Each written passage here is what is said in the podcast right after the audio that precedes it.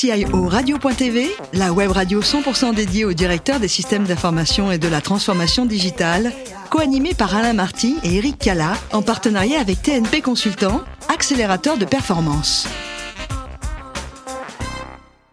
Bonjour à toutes et à tous et bienvenue à bord de CIO Radio. Vous êtes 11 000 DSI, dirigeants d'entreprises et acteurs de la transformation digitale abonnés à nos podcasts.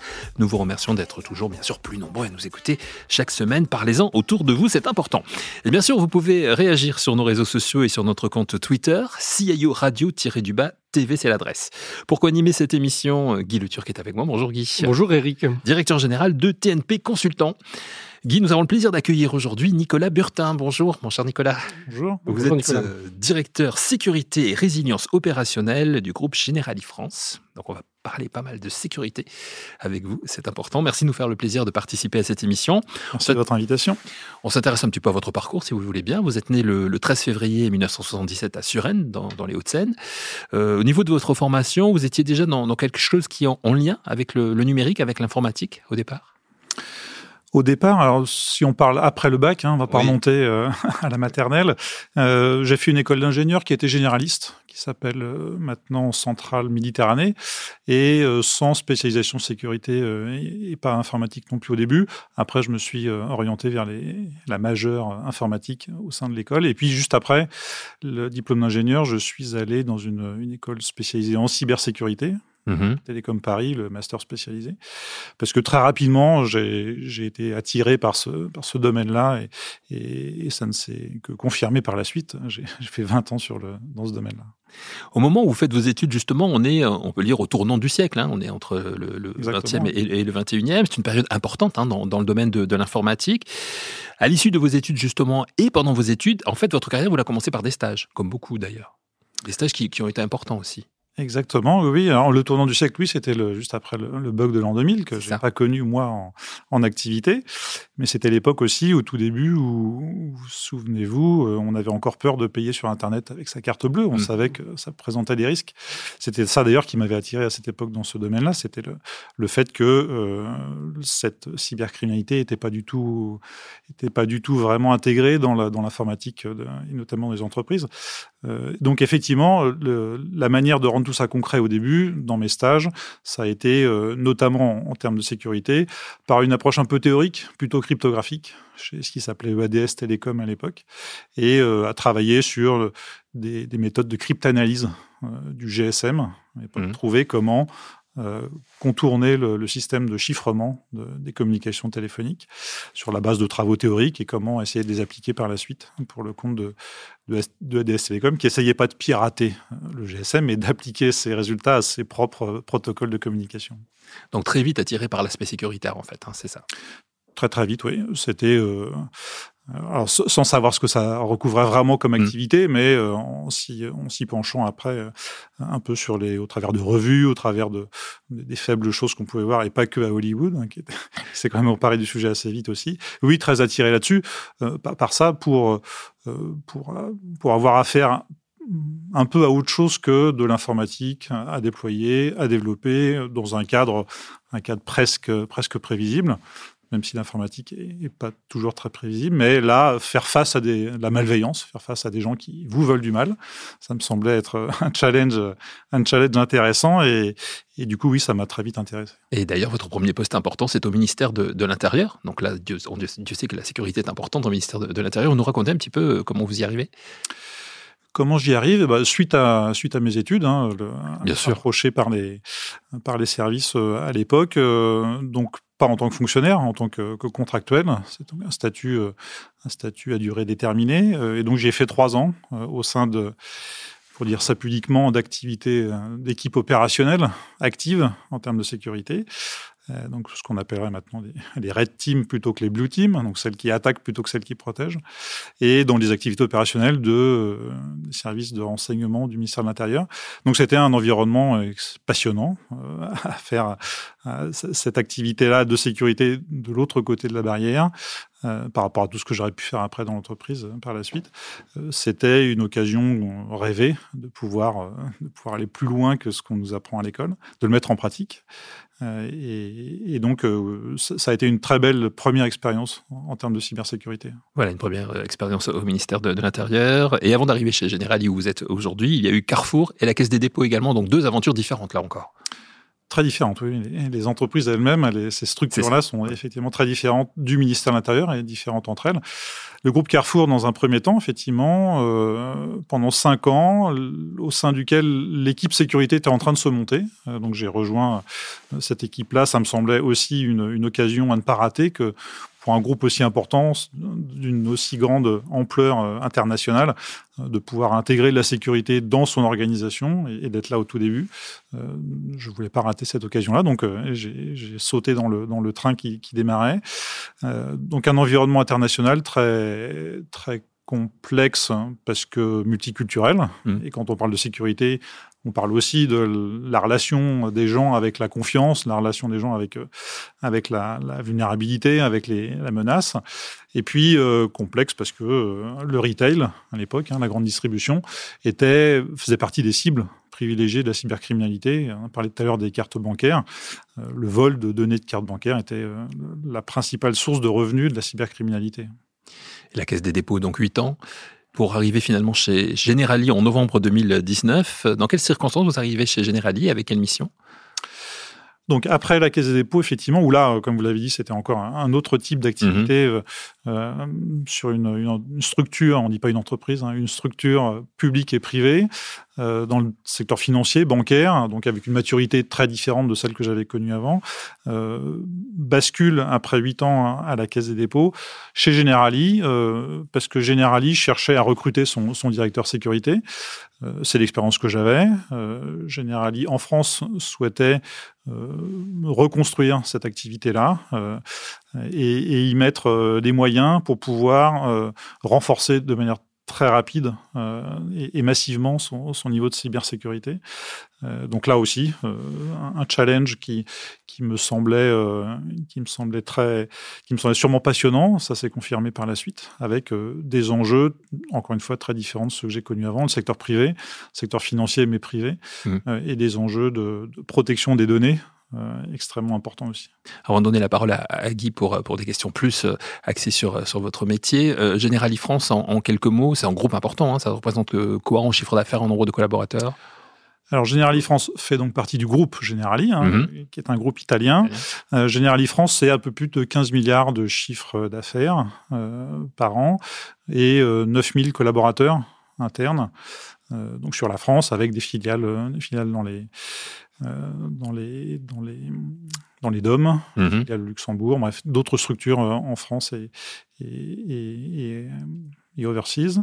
Le, le, fait est que euh, cette activité-là est extrêmement dynamique hein, pour soutenir cette pour soutenir l'activité de Generali d'un point de vue métier, euh, il y a énormément de projets qui sont lancés par la DSI de, de Generali France, avec euh, à la fois des, projets d'évolution réglementaire, mais énormément de, dynamisme sur la création de nouveaux produits, création de, nouvelles activités euh, pour, le, pour le métier.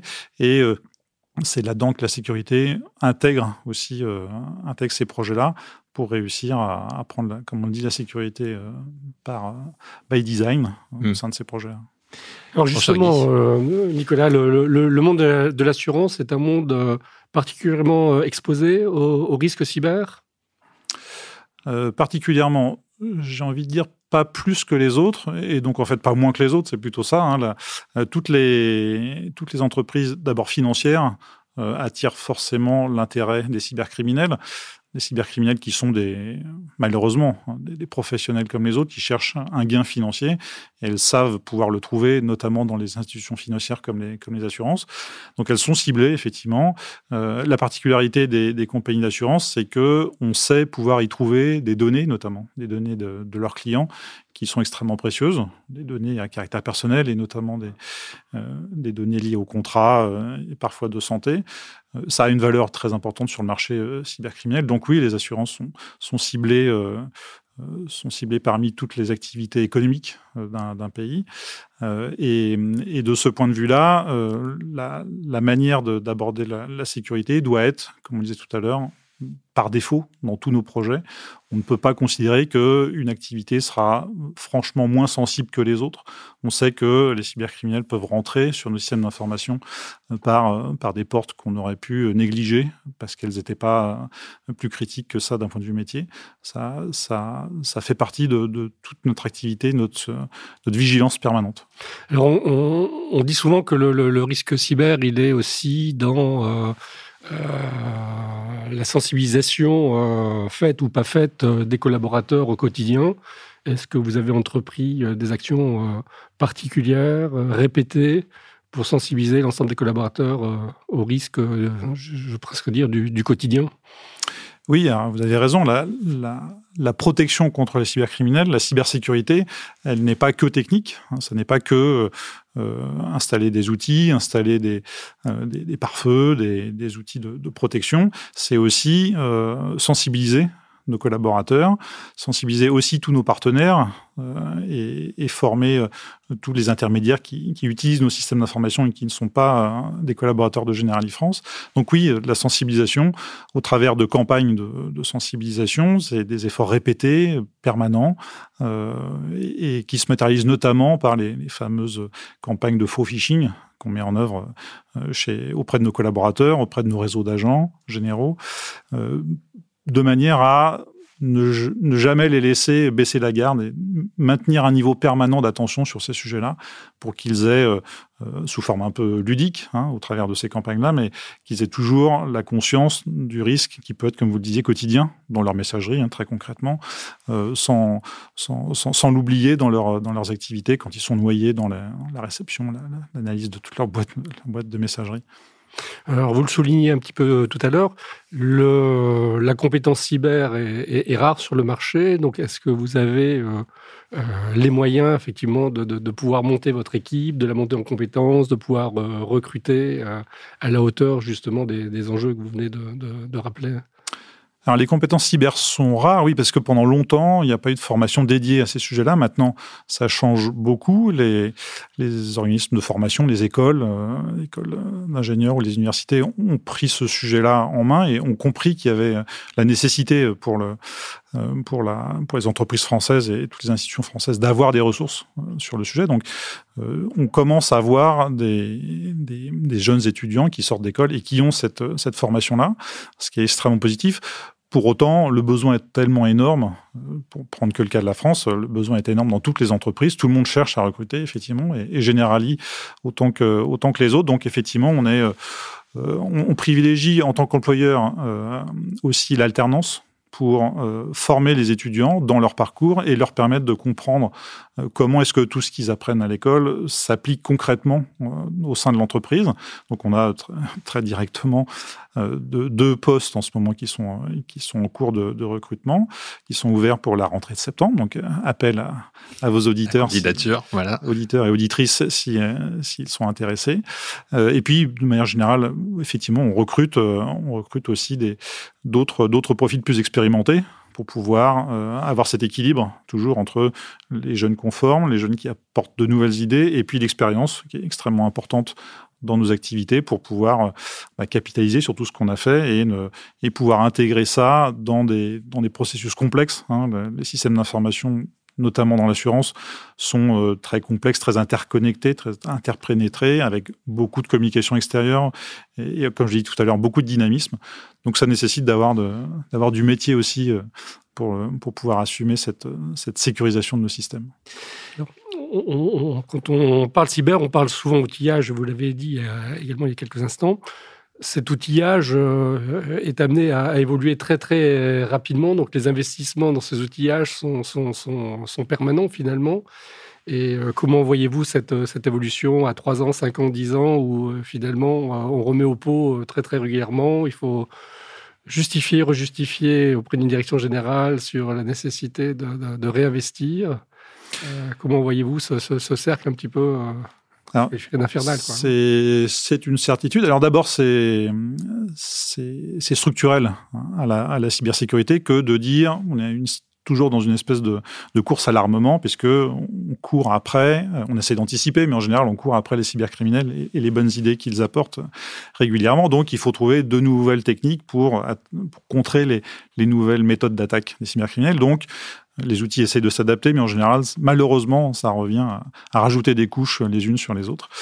Euh, ensuite, une des caractéristiques de, de ces services-là, c'est de plus en plus comme nos systèmes d'information sont des stratégies généralement de move to cloud, sont aussi euh, des systèmes de sécurité qui euh, ne sont pas installés en disant qu'on n'a pas toute la phase d'intégration lourde qu'on pouvait avoir pendant, longtemps pour de nouveaux outils, de nouveaux équipements à installer chez nous. Euh, c'est pas aussi souple qu'on pourrait l'espérer, mais en tout cas, euh, cette capacité à, reposer sur des outils complètement externes et, cloudifiés facilite un peu le, le sujet de, de rajouter de nouveaux outils. Nicolas, quand vous n'êtes pas euh, directeur sécurité et résilience opérationnelle du groupe Generali France, vous avez une activité d'expert, vous avez eu en tout cas une, activité d'expert auprès des tribunaux euh, et de la Cour d'appel de, Versailles, et vous êtes aujourd'hui également dans la réserve citoyenne. Vous expliquez rapidement oui, effectivement. Donc j'ai été expert euh, pendant quatre ans au moment où j'étais j'étais chez Carrefour. Donc c'était une activité euh, une activité parallèle à mon activité, donc c'est soir et week-end, hein, comme, comme on dit, mhm. pour assister les tribunaux dans, leur, dans leurs travaux et, les, et le juge pour comprendre les sujets techniques euh, dans les affaires qu'il a à traiter. Euh, activité passionnante, pas du tout sur ce que je faisais dans mon quotidien, euh, du prud'homme, des, du pénal, du, tribunal de commerce, des activités très très variées et, et tout enrichissantes pas forcément technique, euh, mhm. Mais toute passionnante. Et depuis huit ans, effectivement, je suis maintenant euh, membre de la réserve citoyenne cyberdéfense pour la Marine nationale. Et euh, là aussi, c'est pour moi une manière d'apporter ma contribution à ce dont les institutions ont besoin, c'est des ressources, modestement, hein, d'expertise sur ces sujets-là, qui peuvent les aider dans leur réflexion, euh, dans les orientations qu'elles veulent prendre sur, des, sur des, futurs travaux ou sur des sujets concrets qu'elles ont. Donc oui, c'est une activité aussi parallèle, à, toujours dans la cybersécurité, mais parallèle à, ma, à mon métier. Voilà, et dans votre vie, vous êtes papa de deux enfants de 5 et 10 ans, vous aimez voyager avec votre épouse qui est bretonne, vous aimez aller en, Bretagne, et vous avez également une passion pour le, badminton, et on va terminer avec ça. Comment vous jouez aujourd'hui euh, au sein d'un club? Au sein du club, oui, à Courbevoie, puisque j'ai dit à Courbevoie. Et un club qui est très dynamique. oui, c'est une, une, passion depuis très longtemps, le, badminton, qui est, qui est à la fois, euh, à la fois très explosive, très physique, mais aussi ludique. C'est ça qui me, c'est ça qui m'intéresse dans ce, dans ce sport-là. J'ai du mal à, du mal à courir, j'ai du mal à, faire de la natation. Euh, l'objectif de, de, la, de la compétition est, est plus, plus attrayant pour moi. C'est un, un sport passionnant. Un sport passionnant. Merci beaucoup, Nicolas Burtin, d'avoir participé à cette émission. Merci, mon cher Guy Le Turc. Merci. Et rendez-vous la semaine prochaine, bien sûr, puisque c'est la fin de ce numéro de CIO Radio. Toute notre actualité, vous pouvez la retrouver sur nos comptes Twitter et LinkedIn. Et rendez-vous donc mercredi prochain, 14h, pour accueillir un nouvel invité. Encore merci, Nicolas. L'invité de la semaine de CIO Radio, une production B2B Radio.tv, en partenariat avec TNP Consultant, accélérateur de performance.